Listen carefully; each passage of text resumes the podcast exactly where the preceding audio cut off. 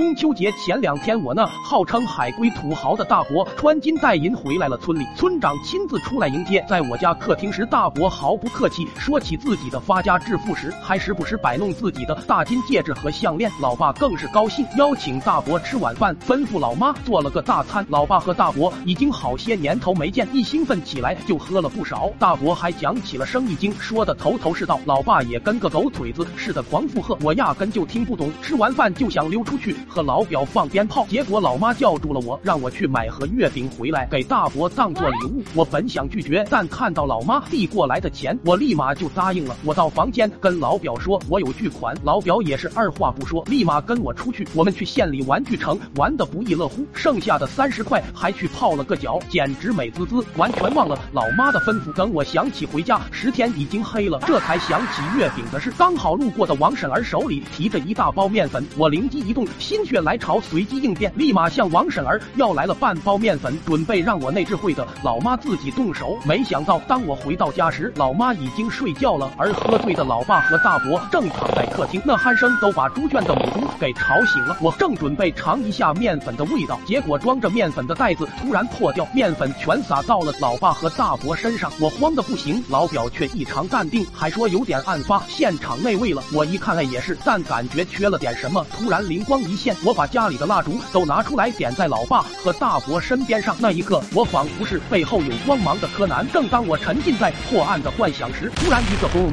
老爸和大伯都被火燎到，老爸直接成了自带爆炸头的飞球，大伯则和吹嘘的大金戒指和链子烧成了黑人。还是我亲爱的老爸厉害，立马一个鲤鱼打挺就站了起来，追到我就是一顿打。最后鼻青脸肿的我只好乖乖的向大伯道歉，而大伯却像被我炸醒了一样，一把子把假戒和项链扯掉，发誓以后他是做人不整这些虚的，还对我表示了一番感谢。老爸当场看得目瞪口呆。后来村里知道了这件事，纷纷表示我的那一炸可不是普通的粉尘爆炸，那可是王炸。